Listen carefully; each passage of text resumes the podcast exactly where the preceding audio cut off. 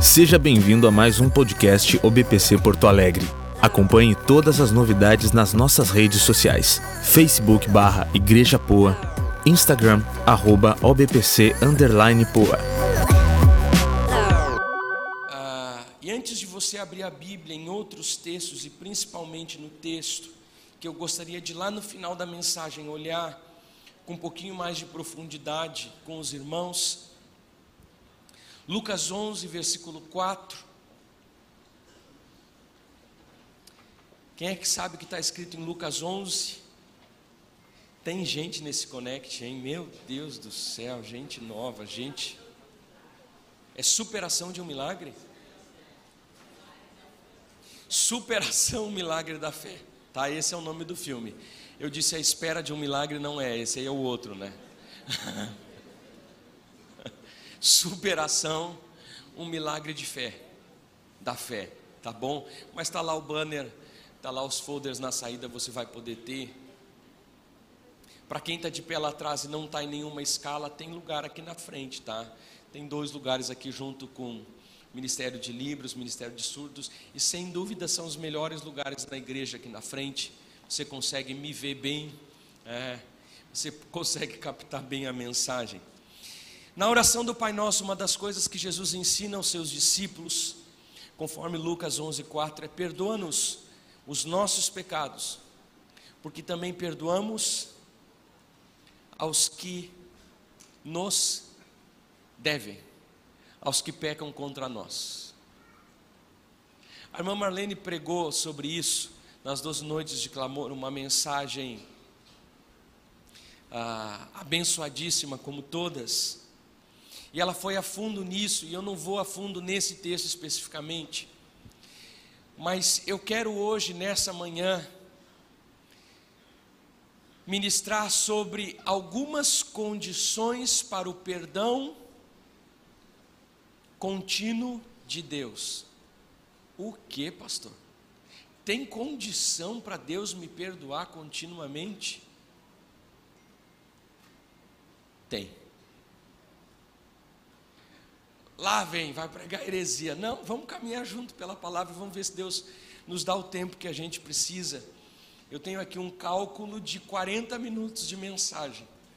Se os irmãos estiverem comigo, nós vamos conseguir.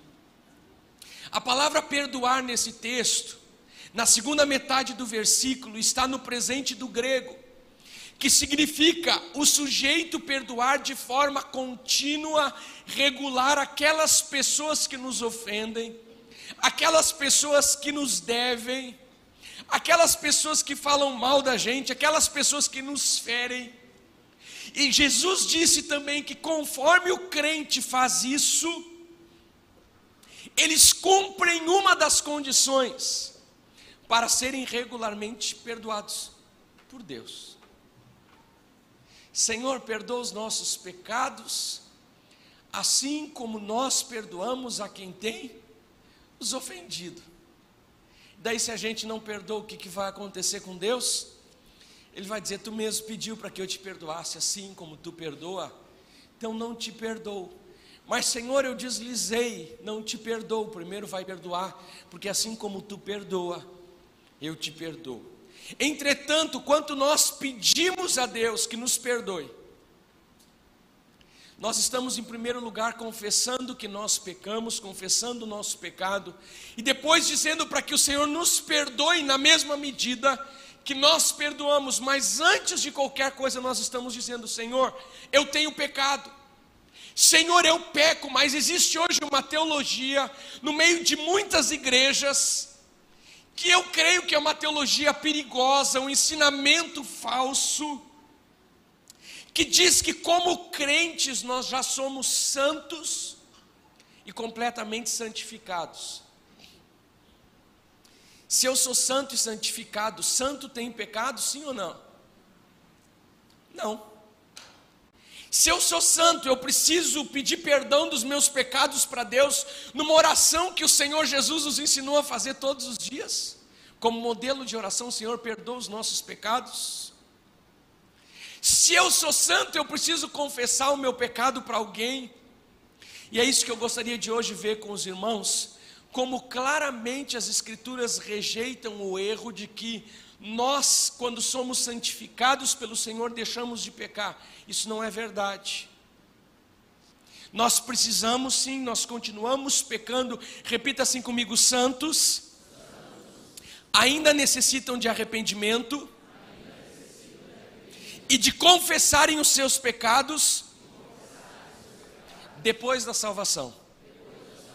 Pastor, eu não estou entendendo nada, porque se eu sou salvo, quer dizer que eu, que eu passei no teste de Deus. Eu quero dizer que de fato você passou no teste de Deus por causa de Jesus, mas a palavra diz que o crente ainda peca depois da salvação.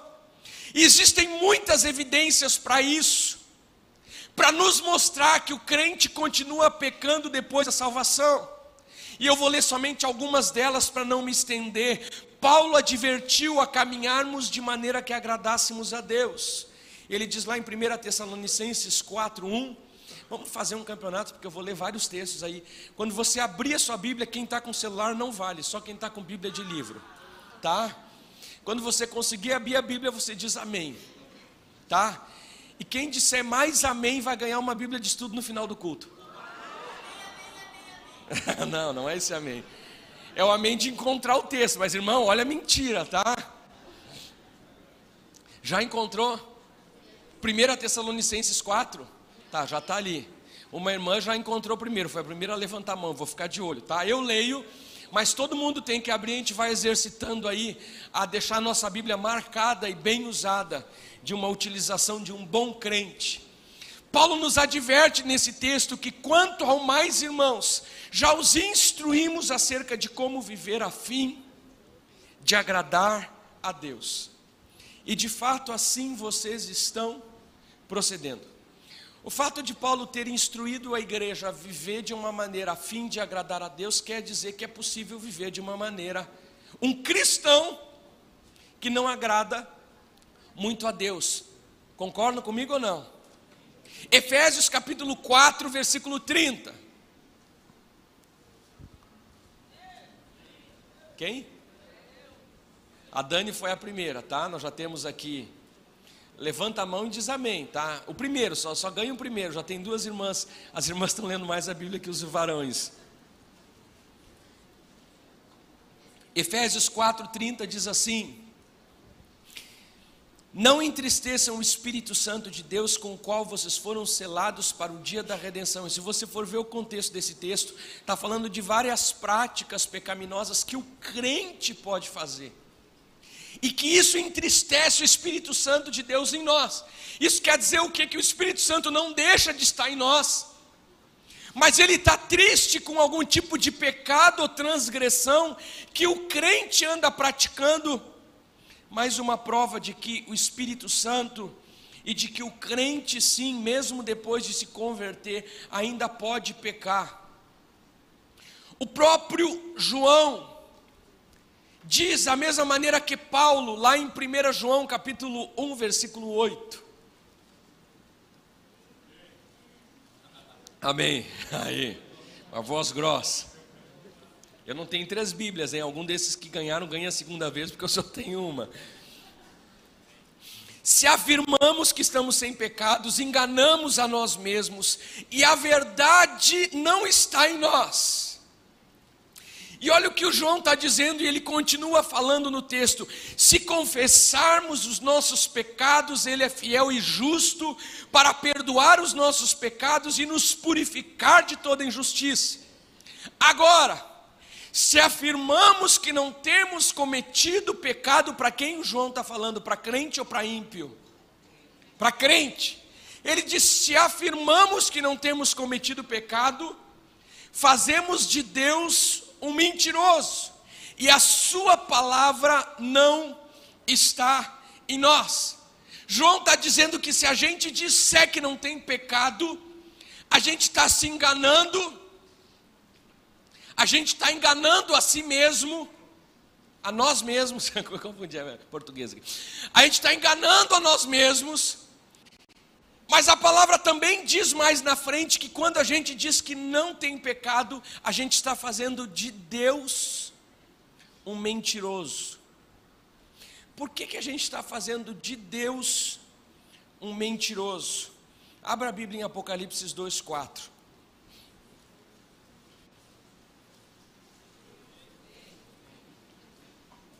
O amém veio daqui, o primeiro amém. Vander, tá bom.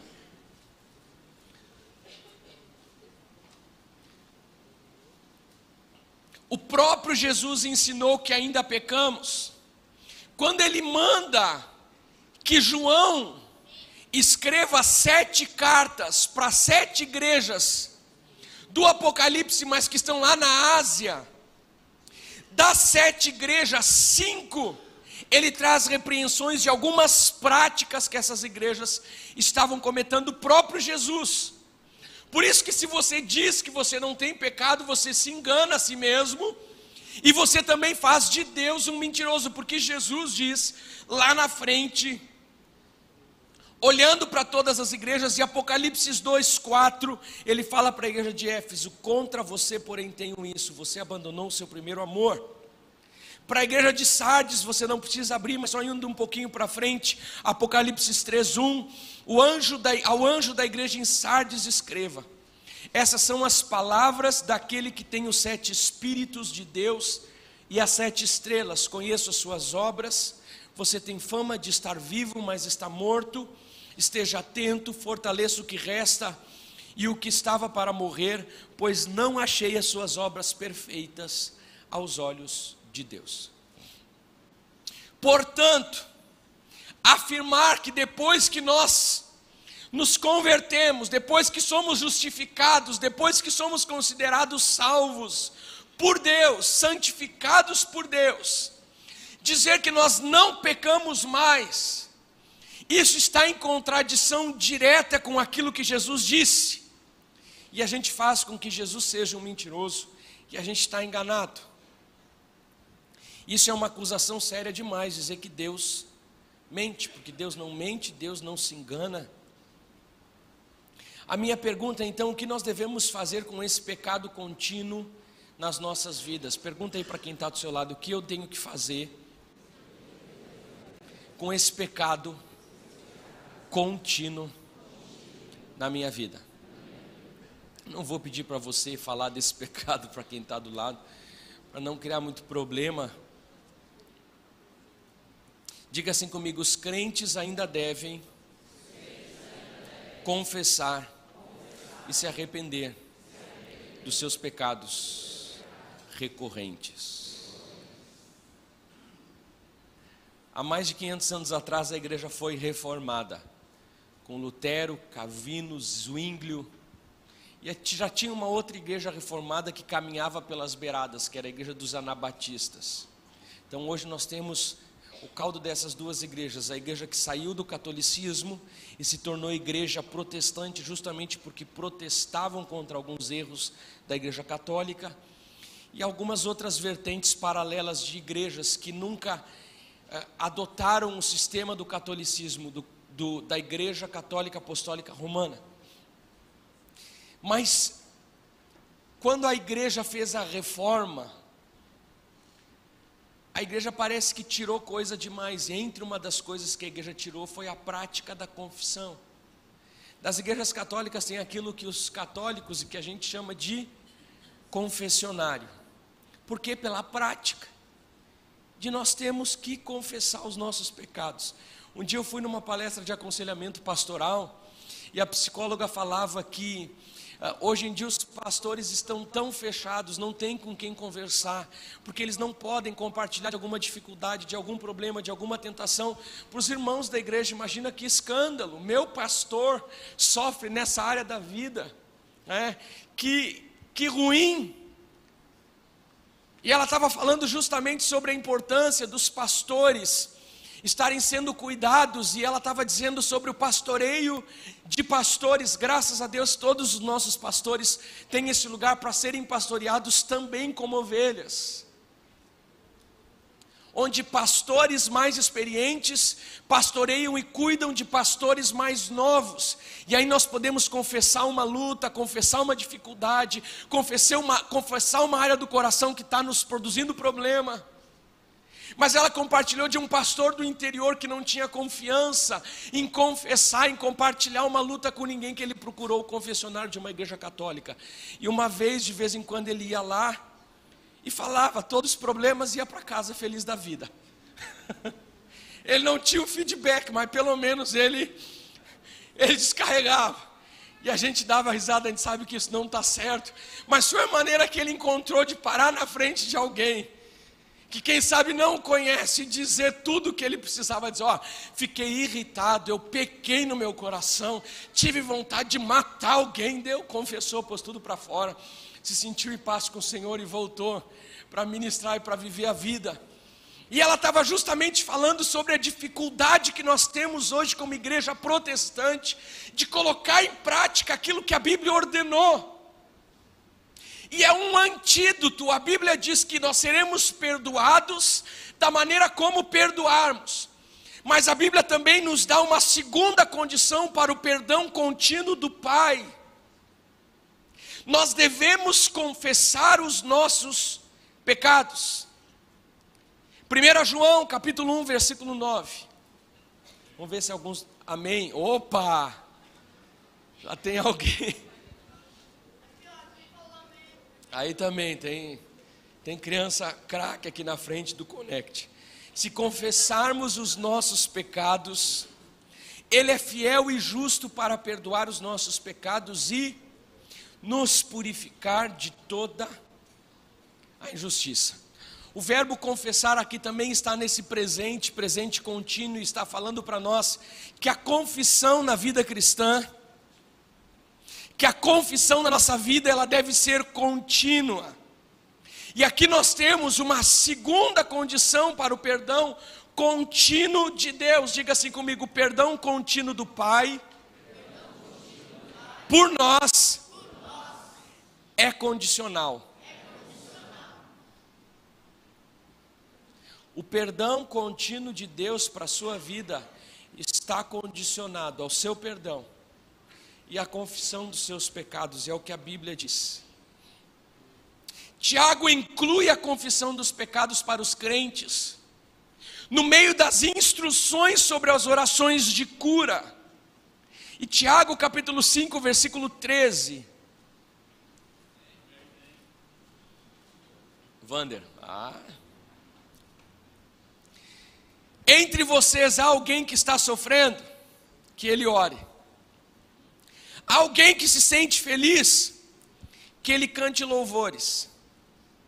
Entre vocês alguém que está doente, que ele mande chamar os presbíteros da igreja para que eles orem sobre ele e o unjam com óleo. Em nome do Senhor, a oração feita com fé curará o doente, o Senhor o levantará. E se houver cometido pecados, ele será perdoado. Portanto, confessem os seus pecados uns aos outros e orem uns pelos outros para serem curados. Sabe por que às vezes as nossas orações não funcionam, os enfermos não são curados? Porque tem pecado que está escondido, que não está revelado, que não está confessado. E as nossas orações são amarradas, seguras nas regiões celestiais, porque a Bíblia diz, o apóstolo Tiago, confessem os seus pecados e orem uns pelos outros, para que sejam curados. Tiago está declarando aqui que a confissão de pecados é uma condição para que as orações de cura sejam respondidas. Para o pessoal do Connect que está aqui na frente. O que, que eu tenho que fazer quando eu reconheço que eu errei em alguma área da minha vida? Orar. Fazer o que mais? Confessar. Além de obedecer, confessar os nossos pecados e dizer: Senhor, tu sabe que eu errei contra ti. Tu sabe que eu desobedeci meu pai e minha mãe. Tu sabe que eu peguei o celular e não era para pegar nesse horário. Tu sabe que ah, eu saí para a rua para brincar e eu estava de castigo. Fala, Senhor. Tu sabe que eu não fiz o meu tema, eu disse que eu não tinha tema e eu tinha. Eu disse que eu não tinha prova e eu tinha. Às vezes, dependendo do tamanho dependendo da gravidade, dependendo de quem tocou o nosso pecado, eu preciso confessar publicamente. Se eu pequei contra o Fabinho, quem sabe eu tenho que ir ter com ele, Fabinho, tu me perdoa, porque eu pequei contra ti. A Bíblia diz que eu preciso confessar os meus pecados para que eu seja curado. Tem problemas na nossa vida que a gente, enquanto estiver encoberto, nós não vamos vencer. Marca um dia para falar com seu líder de célula, com seu discipulador. Coloca para fora, coloca a luz nessa escuridão e Deus vai te dar vitória. E o perdão contínuo de Deus vai ser renovado sobre a sua vida. Na própria ceia, nas instruções concernentes à ceia do Senhor, o apóstolo Paulo nos instruiu a que examinássemos a nós mesmos, por causa do pecado, para evitar a disciplina do Senhor. O próprio Jesus diz para sete igrejas, ou para muitas das sete igrejas do Apocalipse, o que eles deveriam fazer em relação aos seus pecados. E essa é a terceira condição para que nós tenhamos o perdão contínuo de Deus nas nossas vidas. O arrependimento. Depois que Jesus diz: Tenho contra vocês, tenho contra vocês, tenho contra vocês, não estou feliz, estou descontente. Jesus diz: Arrependam-se. Ele advertiu a igreja em Éfeso, dizendo: arrependam-se, lembre-se de onde caiu. Arrependa-se e pratique as obras que praticava no princípio. Se não se arrepender, virei a você e tirarei o seu candelabro do lugar dele. Ele faz a mesma coisa com a igreja de Sardes. E ele diz: lembre-se, portanto, do que você recebeu e ouviu, obedeça e arrependa-se. Mas se você não estiver atento, virei como um ladrão e você não saberá a que hora virei contra você? Qual é a primeira coisa que eu preciso fazer? Perdoar. Segunda coisa, confessar. Terceira coisa, me arrepender.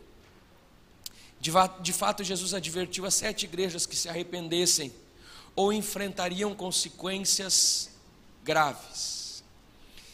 E deixa eu caminhar com você para que você entenda comigo uma função de Jesus nos dias de hoje quando Jesus está falando com o apóstolo João, e o apóstolo João está recebendo essa mensagem do nosso Senhor, para enviar para sete igrejas.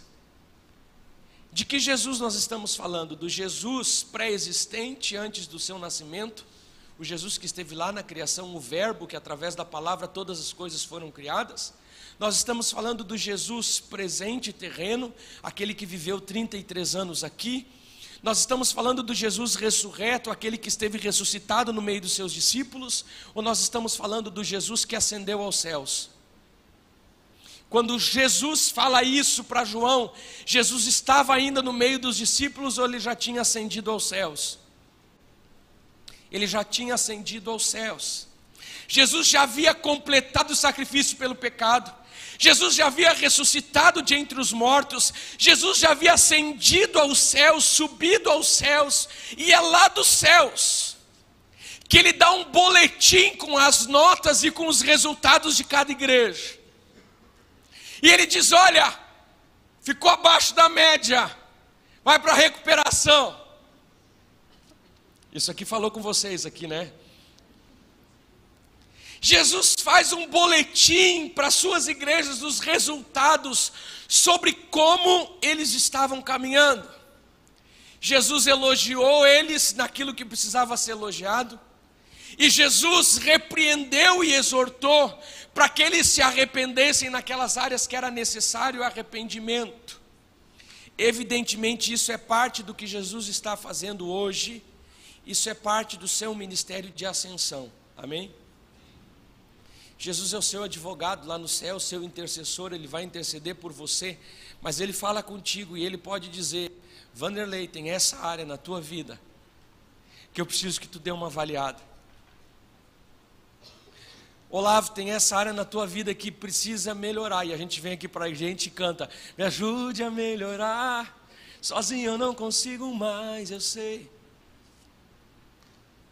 Deus se comunica conosco, nos mostrando aquelas áreas que nós precisamos nos arrepender. E você pode perguntar para o Senhor no seu tempo de oração: Senhor, o que que tu não está gostando de mim?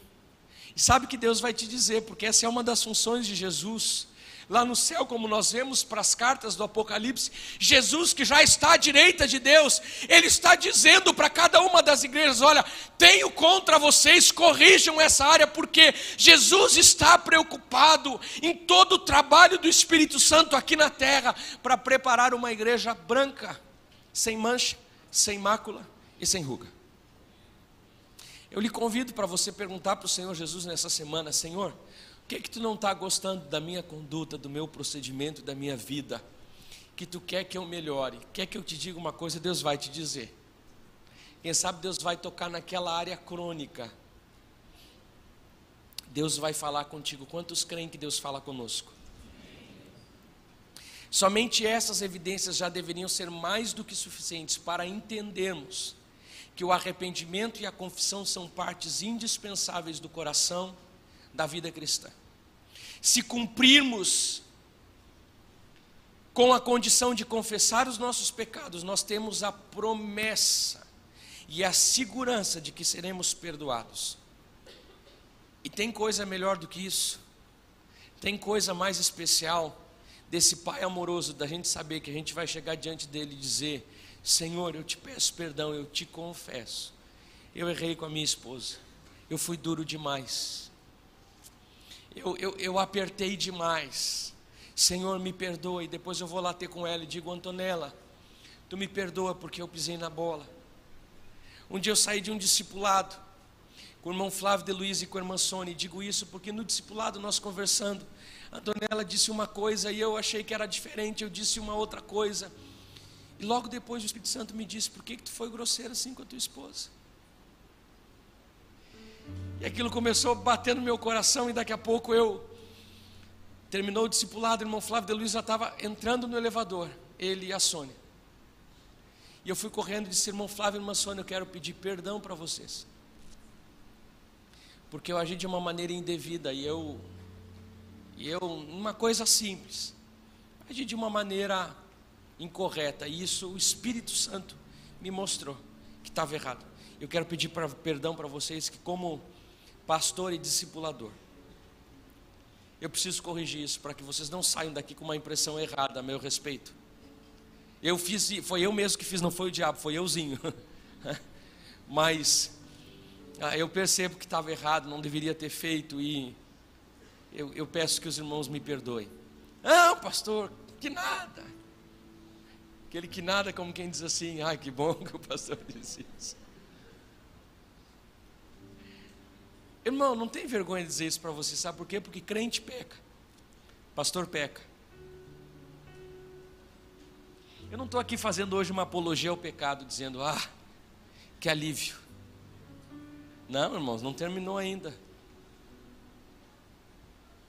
A gente às vezes se equivoca, mas isso prejudica o nosso relacionamento com Deus demais. Por isso, Deus nos dá recursos, E a minha pergunta é a seguinte: se isso parece ser tão claro, por que tanta gente se equivoca nesse assunto com salvação e santificação? E a minha suposição hoje é que essas pessoas não entendem a diferença do pecado, ou melhor, do perdão judicial, diga assim comigo, perdão judicial e perdão relacional. O perdão que nós falamos até aqui, acima, não é o perdão da salvação. Amém? Amém? Eu não acredito que a gente precise orar para ser salvo de novo cada vez que a gente peca. Isso é o perdão judicial de Deus, aquele que está lá em Romanos, que diz que Desde o dia da crucificação de Jesus, o meu nome já estava lá, e eu fui perdoado dos pecados que eu nem tinha feito ainda antes de nascer, mas Deus já sabia, pela, através da sua presciência, que eu pecaria todos os pecados que eu e você possamos cometer, cometer daqui para frente. Já estão perdoados por Cristo Jesus na cruz do Calvário, esse é o perdão judicial de Deus. Para a justiça de Deus você já é declarado justo e santo. Agora, para o relacionamento com Deus.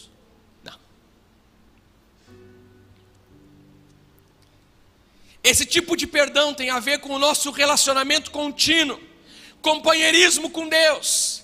A única coisa que pode afetar a nossa posição geral com Deus, a nossa salvação, é quando rejeitamos absolutamente Jesus, negamos as verdades da palavra e vivemos uma vida de rebelião já sem mais arrependimento. Fora disso, nada pode tocar na nossa convicção de fé e salvação em Jesus Cristo, gratuitamente, não por obras, mas única e exclusivamente pela fé. Porém, o perdão relacional é aquilo que eu me refiro hoje e tem tudo a ver com a ceia. É aquele perdão que faz com que o nosso relacionamento com Deus cresça todo dia. Aquele perdão que faz com que cada dia mais Jesus possa olhar para a gente e dizer: aquele camarada está cada vez melhor. Como ele olhou para Jó e disse: Olha o meu servo Jó, que fidelidade. Esse é o perdão relacional de Deus. E eu quero ilustrar isso com um casamento. Suponha comigo que um marido ignora a sua esposa. Um marido não valoriza a esposa que tem. Talvez, inclusive, em alguns momentos, diz para ela algumas coisas desagradáveis. O relacionamento desse casal fica como? Fica frio, fica distante. Às vezes a gente pode perceber quando eles estão num convívio público, porque eles nem se tocam.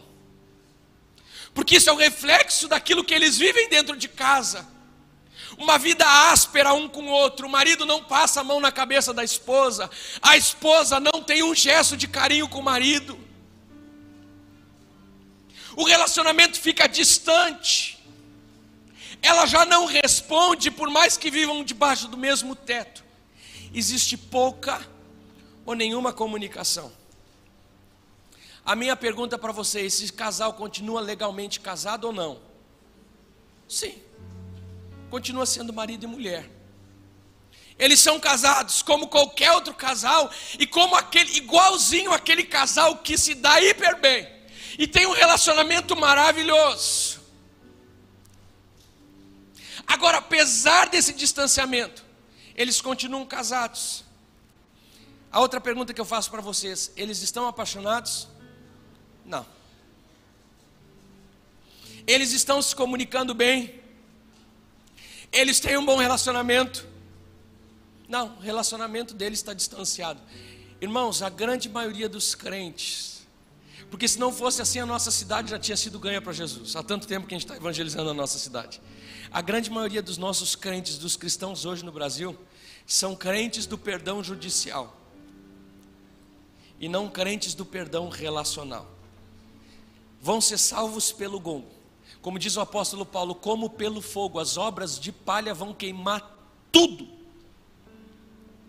São crentes que não têm relacionamento com Deus, não conhecem a voz de Deus. A palavra de Deus não faz com que eles se afastem mais do pecado. Eles continuam cometendo os pecadinhos, confiados no pecado judicial de Deus. E é justamente sobre isso que nós estamos falando hoje, acerca do nosso relacionamento com Deus. Por mais que a gente, quem sabe, tropece em alguma mentira, em algum erro, em algum sentimento no coração, em alguma cobiça, por mais que a gente em algum momento possa tropeçar, a palavra diz que nós continuamos sendo adotados como filhos, ainda, apesar da nossa malcriação às vezes. Entretanto, a nossa relação com Deus está a quilômetros de distância. Ele é o nosso Pai, como é de todos os crentes. Mas faz tanto tempo que o nosso Pai não pode dizer para a gente, filho amado. Uau! E a vida cristã passa a ser chata, sem novidades, sem poder do Espírito Santo sobre nós e sem a verdadeira e íntima comunhão que o Senhor promete na Sua palavra. Deus crentes começam a olhar para a Bíblia e dizem: Mas o Senhor me prometeu uma vida abundante. O Senhor diz: Te prometi, mas tem uma série de coisas que eu tenho preparado para ti. Se tu te arrepender, se tu abandonar, se tu confessar, se tu estiver disposto a que eu coloque nas tuas mãos essas coisas maravilhosas. com esse pecado, não dá. Vamos viver a meio à distância, sim. Tu crê em Jesus? Creio. Olha o que eu estou falando hoje, irmãos, é muito difícil, porque daqui a pouco eu estou tocando uma tecla, e por incrível que pareça, pode ser que às vezes alguém saia dizendo, não, então eu prefiro só a salvação. Irmão, pelo amor de Deus, não desperdice a sua vida. O que Deus tem para ti é algo tremendo. No perdão relacional, estamos falando de estarmos em harmonia com o Pai, em uma relação correta com Ele. Tem muitas coisas que estão guardadas para os que o amam, para os que amam a Deus, que deixamos de desfrutar no reino, por ausência do perdão relacional. E Jesus deixa isso muito claro quando a gente vê a passagem que está em João 13, é o último texto. Amém. Eu tenho dois a dois aqui, agora estou em problema. Vamos dar um. Não, o teu segundo eu acho. Agora, agora eu preciso dos, dos juízes para me ajudar. Três? Mas eu acho que no segundo o Vanderlei disse primeiro. Terceiro, ah, ganhou uma Bíblia então. Ah, um aplauso. Essas são as nossas boas-vindas para o irmão que nós vamos receber hoje na comunhão da igreja.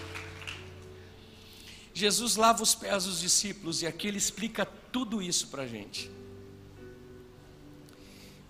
Agora, se todos pudessem abrir a Bíblia em João capítulo 13, com esse texto eu gostaria de encerrar.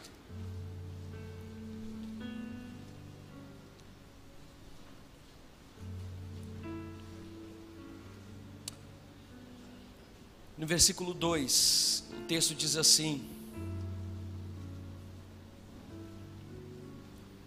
Durante a ceia, tendo já o diabo posto no coração de Judas Iscariotes, filhos de Simão, que traísse a Jesus, sabendo este que o Pai tudo confiara às suas mãos, e que ele viera de Deus e voltava para Deus, levantou-se da ceia, tirou a vestimenta de cima, e tomando uma toalha, cingiu-se com ela. Depois deitou água na bacia, e passou a lavar os pés aos discípulos, e a enxugar-lhes a enxugar-lhes com a toalha com que estavam cingindo. Aproximando-se, pois, Simão Pedro, e este lhe disse: Senhor, tu me lavas os pés a mim? Respondeu-lhe Jesus: O que eu faço não o sabes agora, compreendê-lo-ás depois.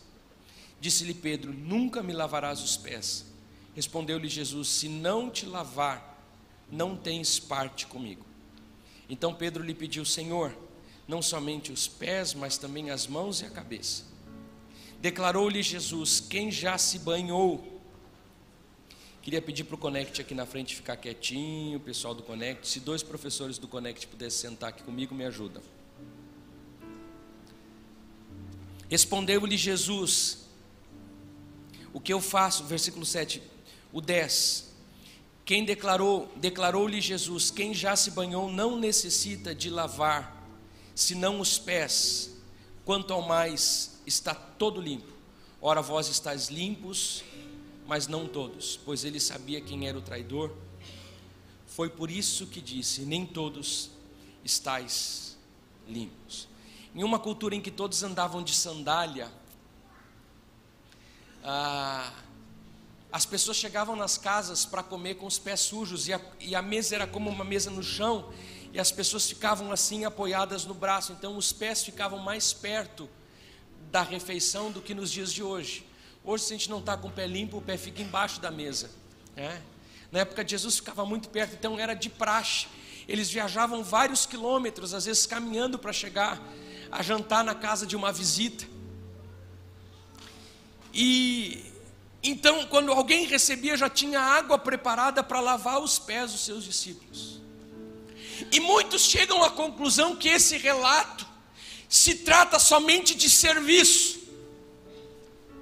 E mesmo sabendo que Jesus claramente ensinou que ele não veio para ser servido, mas para servir, lá em Mateus capítulo 10, versículo 28, não era só e não é principalmente sobre isso que Deus está falando nesse texto.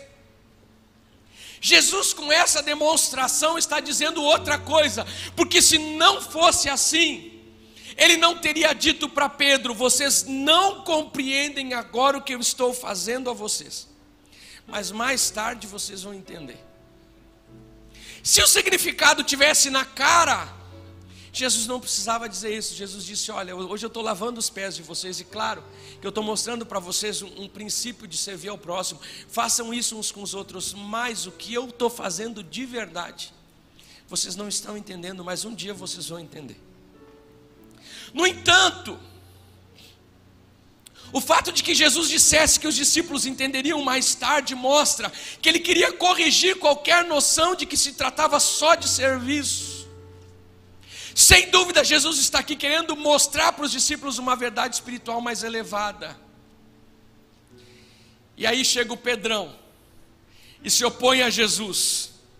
E ele se opõe a Jesus e diz o que? Não! Tu é o meu mestre. Geralmente quem lava os pés são os servos.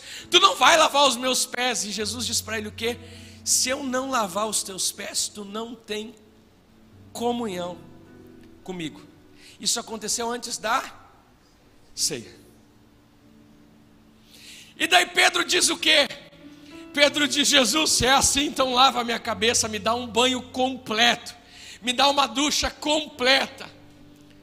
Pedro errou na primeira, errou na segunda, e Jesus volta e diz para ele: Pedro, olha só, tu não precisa de uma ducha completa, por quê? Porque tu já está lavado,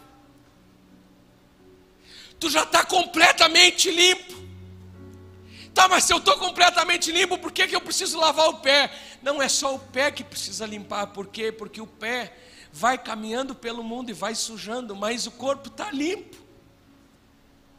Eu já te lavei, Pedro, com a minha palavra. Isso Jesus não diz nesse texto, mas ele diz mais na frente em João 15, 3. Vocês já estão limpos pela palavra que eu tenho falado.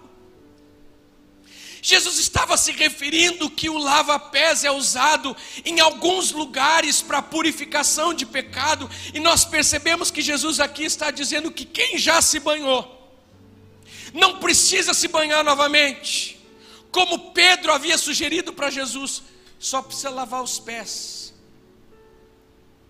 Todos os seus discípulos, exceto Judas, estavam em boa condição com ele. Jesus os havia recebido como seus, perdoados seus pecados, e pelas palavras de Jesus, eles estavam limpos completamente. Agora, o que Jesus estava ensinando é que quando nós somos salvos, nós somos lavados da cabeça aos pés, amém? Quando nós somos salvos, nós somos lavados da cabeça aos pés. Nós ficamos brancos como a neve, porque o sangue de Jesus nos purifica de todo pecado. Você pode dar amém por isso? Porém,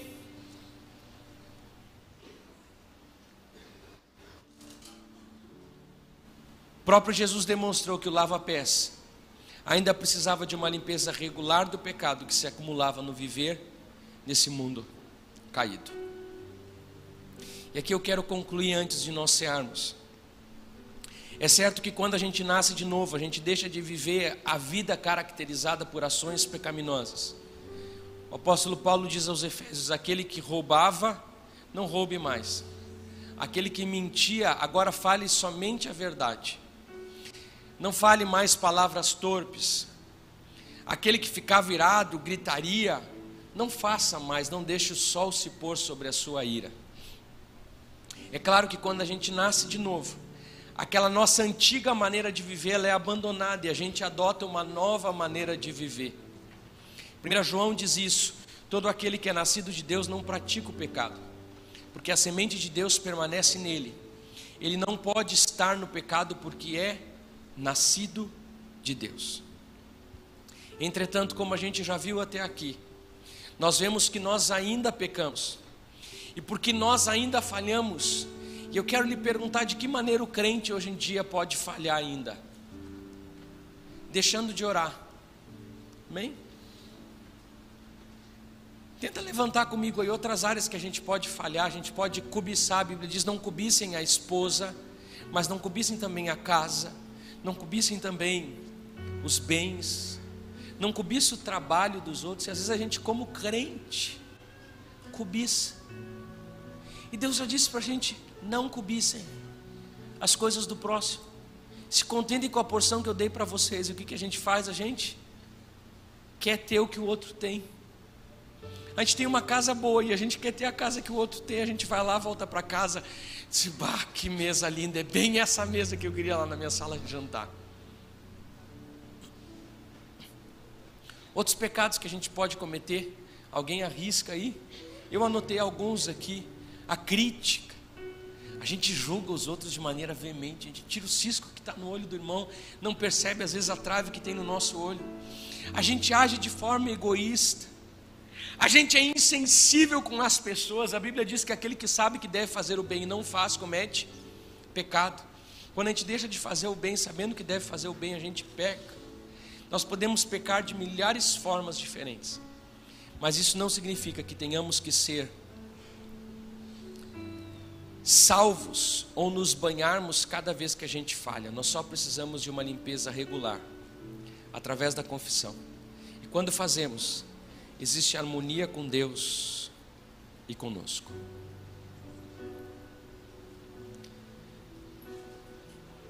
Então, quando o Espírito nos lembra de alguma coisa má, ou quando eu percebo que as minhas ações, atitudes ou palavras afligiram a Deus, como um filho amado, um membro totalmente aceitado na família do Pai, o que, que eu faço?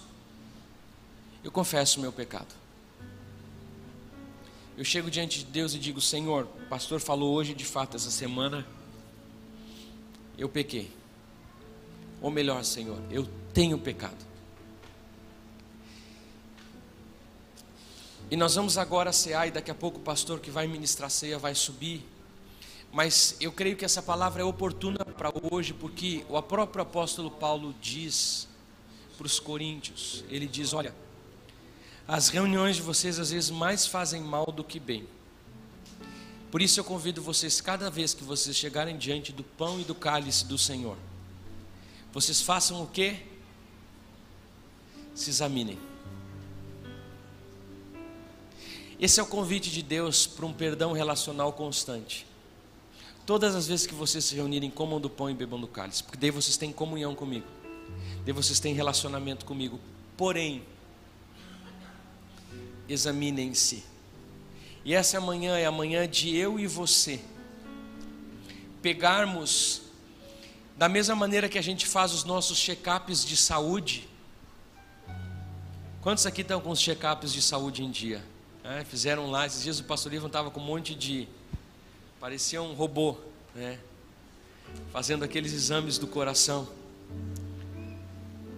Da mesma maneira que a gente tem que fazer o nosso check-up, hoje o convite para você antes de comer o pão e beber o cálice é fazer um check-up e dizer: Senhor, onde eu tenho pecado contra ti? Posso lhe dizer uma coisa? Deus vai dizer alguma coisa para todo mundo, porque todo mundo peca em alguma área, ninguém é perfeito, só lá no céu nós seremos perfeitos. Todos os dias nós pecamos, nós entristecemos a Deus em alguma coisa. Pode ser uma coisa bem pequenininha. Quando a gente viu o pastor Shed falando, a gente diz assim: oh, que santo homem de Deus. E a gente dizia para ele: como o senhor parece com Jesus? E ele dizia: vocês não conhecem muito bem Jesus. é. Porque ele tinha compreensão de que estava muito longe ainda. Porque quanto mais perto a gente chega de Deus, mais a gente vê a grandeza desse nosso Deus. E assim, conforme a gente faz nessa manhã o nosso check-up médico, a gente pode avaliar se precisa, se a gente precisa liberar perdão para alguém que, quem sabe, a gente não está perdoando. Se a gente precisa, quem sabe, confessar um pecado diante do Senhor. Deixa eu dizer uma coisa para você: um pecado que, quem sabe, ninguém sabe. Esse pecado pode levar com que a sua mente fique cauterizada em algum momento. E quando a mente cauteriza, pode acontecer de você se afastar completamente diante do Senhor. E nessa manhã esse é o meu convite para você, que você possa, em nome de Jesus, se curvar diante da presença do Senhor e dizer: Senhor, esquadrinha minha vida, os meus pensamentos, a minha casa, as minhas palavras, aquilo que eu faço na frente dos outros e aquilo que eu faço quando ninguém vê.